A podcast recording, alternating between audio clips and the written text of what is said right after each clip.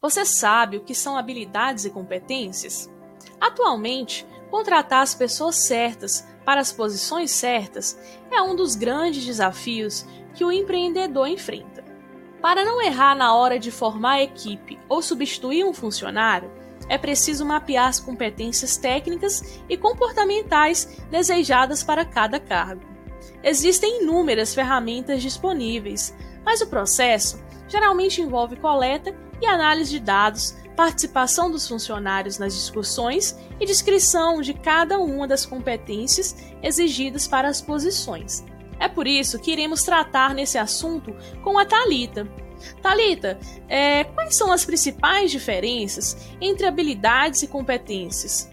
As habilidades levam em consideração as qualidades que um colaborador tem para realizar uma atividade ou trabalho específico. Ou seja, mostram quais são as características que podem ajudar o profissional no desenvolvimento de suas funções. Exemplos de habilidades: boa comunicação, resolução de problemas e trabalho em equipe. Já as competências são um conjunto de habilidades e conhecimentos podem ser desenvolvidos ou aprimorados por meio de treinamentos e experiências para que o trabalho possa ser desenvolvido com sucesso. Exemplos de competência: liderança e inteligência emocional. Em outras palavras, então, as habilidades elas são um componente das competências, é isso mesmo, Talita? Isso mesmo. Hoje podemos perceber que as entrevistas estão baseadas em habilidades e competências, estão se tornando cada vez mais populares justamente para prever o desempenho futuro do candidato. E Talita, existe alguma técnica que pode ajudar os candidatos a se saírem bem em uma entrevista que vai direcionar os questionamentos nestes aspectos? Sim, existem técnicas que podem ajudar, sim, a se preparar para responder sobre esses aspectos. Iremos ensiná-los a utilizar a técnica STAR, uma sigla que permite criar uma organização sobre o que vivenciou no passado mostrando ao recrutador o seu potencial.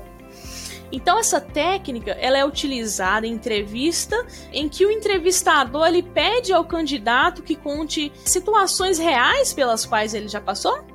Sim, e que possam mostrar como ele fez para atingir uma meta desafiadora, por exemplo, ou resolver um problema de comunicação. Certo. Então, explica pra gente como que funciona essa técnica. Ela sugere a palavra estrela em inglês, né? Fica fácil lembrar assim.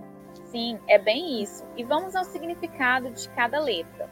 A letra S se refere a uma situação relevante vivida no passado em seu ambiente de trabalho será necessário descrever uma ocasião em que você se envolveu com algum projeto, resolução de conflitos, entre outras situações.